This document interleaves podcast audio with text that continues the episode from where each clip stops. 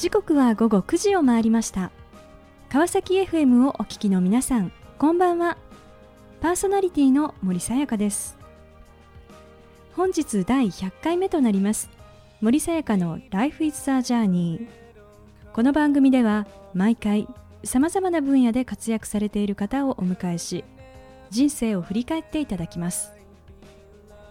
前回は有限会社マグネットインダストリー代表取締役田中宏和さんにご出演いただきました。プロダクトデザインという世界において自分らしい働き方を求めて組織を飛び出し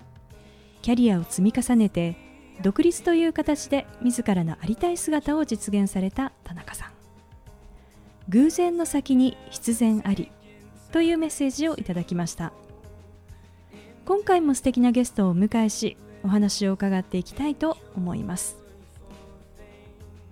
この番組は e コマースの売上アップソリューションを世界に展開する株式会社エイジアの提供でお送りします。さあそれでは本日のゲストをご紹介いたしましょう。株式会社エイトアローズ代表取締役河野英太郎さんです。河野さんよろしくお願いいたします。よろしくお願いいたします。えー、さて河野さん、えー、エイトアローズ、えー、一体どのような、えー、ご事業を取り組まれていらっしゃるんでしょうか？はい、あの私はですね、あの大企業に所属しながら副業という形でこの会社をまあ経営しておりまして、あとはあのまあ主にですね、著作を書籍を通じた発信活動ですとか、あとはあのグロービス系大学院でも登壇してまして、そういったあの教育事業ですとか、あとはコンサルティングとかそういったことをですね。えーまあ、ご支援させていただくような事業をやっております。えーまあ、なんと河野さんの、まあ、書籍ですね、えー、これは実は2013年のビジネス書大賞書店賞を受賞されたということで、はい、99%の人がしていないたった1%の仕事のコツと、はい、えー、それからまた同じシリーズでですねたった1%のリーダーのコツという著書をご発表されて、まあ、大変人気と いうことではい、これシリーズ累計で発行部数はこれ100 130万部という130万。っています。はい、いやなかなか今ね書籍でこれだけこう売れるって、なかなかないことですよね。はい、おかげさまで、はい、しかもあの河野さんはこのお仕事を副業とい。う位置づけでされていると、はい、あの非常に寛大な会社だなと。まあ、そうですね、はい、おかげさまで、えー、いろいろとサポートしていただいています。これあの今ご所属されている会社では、他にも、はい、あの河野さんのようにご自身のこう会社を持たれて、えー、こう取り組みをされていらっしゃる方もいらっしゃるんですか？はい。あの何人か知っています。じゃあそのような形で、まあ、新しいこう、まあ、働き方というか。そうですね。あの今風の流れかなというふうに思います。えーまあ、さて、えー、そんな河野さんですが、えー、一体どのようなキャリアを歩んできたのかぜひ伺っていきたいと思います。はい、であの最初のキャリアですね、はい、えー、これがなんと電通ということなんですがあのなぜですねこう最初にこう電通に入ろうというふうに思われたんでしょうか、はい、それはですねあの私学生時代に、はい、あの水泳部でキャプテンをやっておりまして、えー、たまたまあの大きな大会を主催することになったんですね。でそれでですねあのえーまあ、水泳の大会ですの大きな会場を借りて広告を集めて、はい、で式次第も作って運営してということを通じて、えー、まあ、あの新しいものを作り上げるとかイベントを実施するとその間にですねあの広告主の方とか接点を持ってで終わってみると、まあ、人々の成長ですとか、うん、あとはまあ参加者の感動といったものがあの残ったんですね。でそれをまあえー、可能であれば職業としてやっていきたいなっていうふうに思ったことが一つのきっかけですね。はいじゃあそのこう学生時代での経験をもとにして、はい、まあ、社会人スタートとい。うことで入られたわけですね。はい、うん、で実際こう入られてですねその思いというのは。はい。まあ、そういう意味ですと実態はですね、えー、まあ入ったらすぐちょっと配属が、あのー、連休明けですね。新卒で入って連休明けに発表されたんですがそれがちょっとですね、えー、そことは遠いなと思うような配属でして、えー、えー残念ながら、あのまあ、それが不本意で人事に訴えに行ったら、まあ、今は従えというふうに言われたものですからその場でちょっと感情的でではあったんですが若気の至りでやめてしまいましたね。やめたと、はい、これ入社どのぐらいですか？まあ結局書類上は3か月ですかね。はい、うん。いやもったいないって そうですね。本当にそう思いますよ。はい、でもこう、まあ、その決断をされて、はい、まあ、電通を出て次に進まれたのはどういった会社だったんでしょうか、はい。あの今でいうアクセンチュアですね、あの当時、第二新卒ってなかなかなくてですね、はい、あのまあ、新卒で入った会社を3か月で辞めてしまった青年をですね、はい、雇ってくれる会社もほとんどなかったんですけど、まあ、ほぼ唯一に等しい感じで、えーとまあ、今のアクセンチャーに採用いただいて、まあ、もう本当にその採用してくれた皆さんには感謝してるんですけど、はい、ただあの新しい世界との出会いで非常に刺激も受けて楽しい数年間を過ごしました。これアクセンチャーはあのコンサルティングのはいそうですね。あのコンサルタントという名刺を持って、はい、えー、まあ、活動していました。うん。あのコンサルティングのこう仕事というとやっぱりこう遅くまで働いてですね、はいえ。ー、でやっぱりこう企業のさまざまなこう経営課題にこういろいろ解決したり、えー、こう提言したりなんていう、あのイメージですけれどもなんかこう20代のこう若くてですね、まだビジネスのこう経験のない中でどんなふうにしてですねこういうこうスキルですとか、えー、知識っていうのをこう身につけていったんでしょうか？はい。あですやはりあの、まあ、コンサルティングでもいろいろあって、はい、まあ、一般に経営コンサルティングと言われる戦略コンサルティングからもう少しその広い範囲で、えー、事業を代替するようなところまでやるようなものですとか IT サポートするようなものとかあってですね、うん、まあ、アクセンチャーはカバー範囲は広かったので、はい、えー、事業会社のような側面があったんですがそこの活動を通じてお客さんのために何ができるかの必死に、まあ、あのもがきながらやってみたということと、うん、やっぱその中でもですねやっぱり書籍をたくさん買って読んだりとかいろんな人に話を聞いたりとかっていうことは常にえー、忙しい中でもやっていました、まあ、目の前のお客様の声それからまあ自分の中でそういう書籍とか、はい、人の方話を聞きながらのこう、まあ、インプットを、はいね、していったとい。うことなんですね。うん、で当時こう河野さんの中でこう自分自身のキャリアってこの先どんなふうに進みたいっていうふうにこう思われてたんですか、はいあのその当時のあの採用向けのインタビューとかっていうのも今残ってて、はい、この間読んだんですけど、えー、やはりもう当時からあの今も変わらないんですけどやっぱり事業を、はい、まあ、経営してみたいっていうのは、えー、あったのを記憶していますし、まあ、あの明確に記録としても残ってます。えー、はい、うん。事業を経営してみたいと、っていう夢はあったみたいですね。はい、そんなこう思いを持ってこうじゃあこう次に進もうというふうに思われてどんなこう選択をされたんでしょう？か、はい。まあ、あの97年当時に第二新卒で、アクセンチャー今のアクセンチャーですね、に入ったんですが、はい、あの3年ほど経った頃にあのドットコムバブルと今では言われているそのベンチャーブームが来て、はい、周りでも本当に今でも有名な会社を起業していている人、まあ、知り合いでもいるんですけれども。えー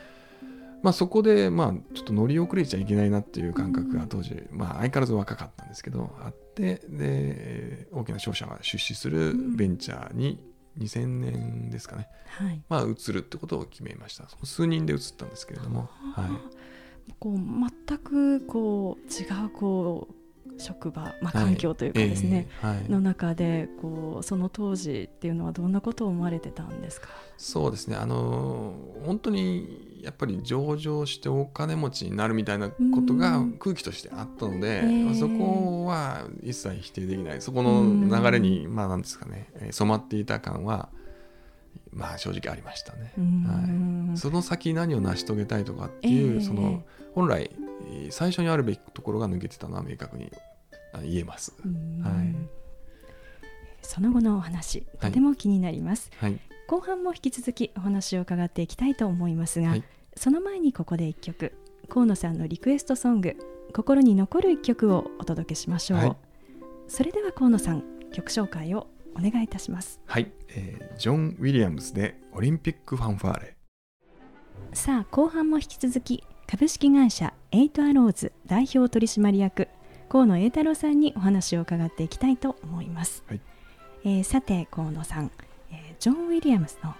オリンピックファンファーレを選んでいただきました、はい、なんかもう聞いているだけで気分がすごいこう盛り上がるなとい。うふうな、あの気持ちになりますが、あの一体なぜこの曲を選ばれたんでしょうか、はい、これはですねあの1984年に行われたロサンゼルスオリンピックのあのテーマとして流れてた曲で当時私小学校5年だったんですけども、はい、当時からもう水泳は始めてたんですけれども、えー、スポーツに興味を持ち始めた頃でで歴史を振り返ると、はい、あの80年のモスクワオリンピックは西側がボイコットして84年はその対抗措置として東側がボイコットした。でオリンピックとして成立するのかという言われていたようなあの大会だったんですが、はい、そこからですねあの電通があの深く関与して商業的に大成功したということで、あのまあ、注目された大会だったんですね。でそれを、まあまあ、当時はそんなこと知らずにですね、えー、スポーツの祭典として見たんですがあのその4年後のソウルオリンピックで金メダルを取る鈴木大地さんも、はい、ずっと背泳ぎで潜ってらしたのを記憶してますし、えー、あのいろんなその後のですね僕の人生に結果的に影響のあったあのイベントだった、そのなんていう音声のねあの記憶っていうのはこれだったりするんですね。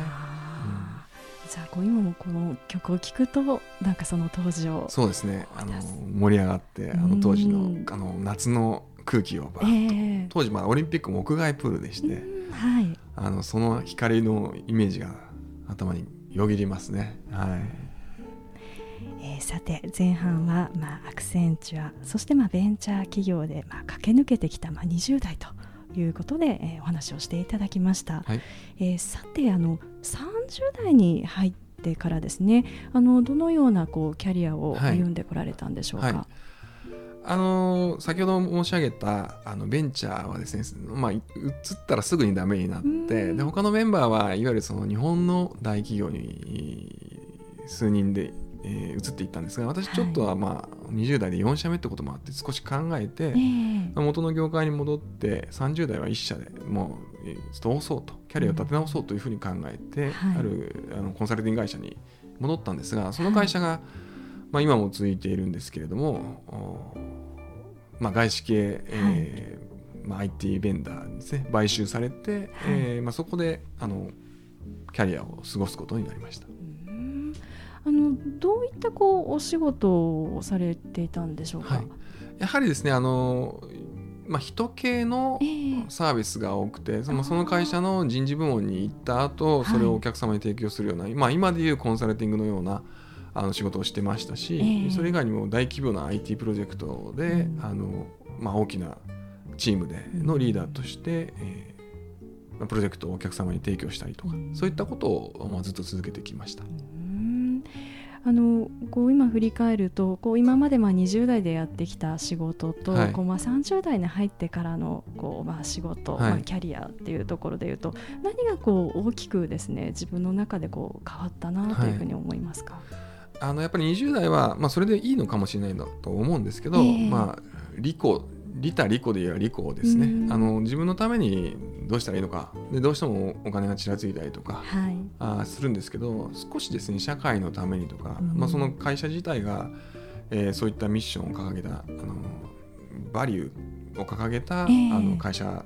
ですので、はい、まあ、そこと自分のあの関係をですね、まあ、引き寄せて考えて、僕の今のこの活動は、はい、あの会社のえーまあ、掲げているそのバリューにどう影響するのかということを結構結構ですね真剣に考えて、はい、えー、やるようになりました。はい、じゃこう会社が掲げているこう、まあ、バリューとか、はい、あと、まあ、近野さんご自身がこう思うその気持ちとのこの、まあ、バランスというか、はい、そこがこううまくこう調和されてきた、はい、というところでしょうか、ね、まさに30代はそれがどんどん深まっていくような感覚を日々感じながらやってましたね。でその中でですね、えー、まあベストセラーとなる、はい、まあ、著書が誕生されるわけですけれどもあの一体どのようなきっかけでですね、はい。はい、こう本を出すということになったんでしょうか？それはですねあの私のチーム当時チームで40人ぐらいいたのかな、あののメンバーに対してあのアドバイスを送っていたんですけどもさすがにまあ、そのチームも東京と大阪に分かれたりしたもんですから、えー、個別にできなくなってあの毎日メルマガとして送ってたんですね、はい。えー、こうするとこううまくいくよっていうのですね、はい。えー、それを45営業日連続でやってたんですけど、えーはい、それをですね、えー、印刷して、まあ、かなり評判が良くてプロジェクトもうまくいったもんですから、あの印刷して出版社に持ち込んだっていうのが簡単な経緯です。へこうプロジェクトリーダーとしてこう仕事をこう進めていく中でのさまざまなこう気づきっていうものをこう、はい、まあ、メッセージとしてメルマガで発信をされていた、はい、ということなんですね。うん。で実はこの99%の人がしていないたった1%の仕事のコツ、はい、これあの私もですねもう拝見しました。ありがとうございます。非常に分かりやすくてですね、はい、で私自身あの結構こう研修とかをこうやるんですけども、はい、よく受講者の方がこれどうしたらいいですかっていうこう聞く。まさにそういうこうポイントをなんかこうついている、はい、ところですね。おかげさまで。な というふうに思いますがあの例えばですねこう会議のコツですとか、はい、コミュニケーションのコツですとか、まあ、仕事を進める上において大事なコツを、はい、披露しているとい。うことなんですね。はい、であのいろんな世の中ってこうにビジネス書ってたくさんあると思うんですけれども、はい、その中でなんかこう河野さんがこう工夫されたことっていうのはどんな点だったんでしょうか、はいもともと訴えたいことは中身としてあったんですけれども、うんはい、それをいかに読んでもらえるかっていうのはポイントだと思ってまして、えー、やはりその最近よく言われている活字離れに対応するようにして、うんはい、あのなるべく、まあ、例えば空欄、まあ、開業をするとかですね、うんはい、漢字を減らしてひらがなにするとか、見開き1は簡潔で、えー、済ませるとかそういったあのちゃんと伝わるんだけどなるべく負担を軽くっていうことはね、うん、常に考えて作りました。まあ、読み手にとって一番どういう形がこうスッと入ってきやすいかっていうところですかね。うん、でもこれ出版社に持ち込むと言っても、はい、なかなか通すのも大変ですよね。えーはい。そうですね。あの編集者の方に対してはあの必死でプレゼンをしましたし、はいうん、あとはあのやはり企画書だけではなくてもう書いたものがもともとサンプルがあったもんですからそれを印刷して持って読んでいただいたと、えー、いうことも一つのポイントだったのかなっていうふうに思います。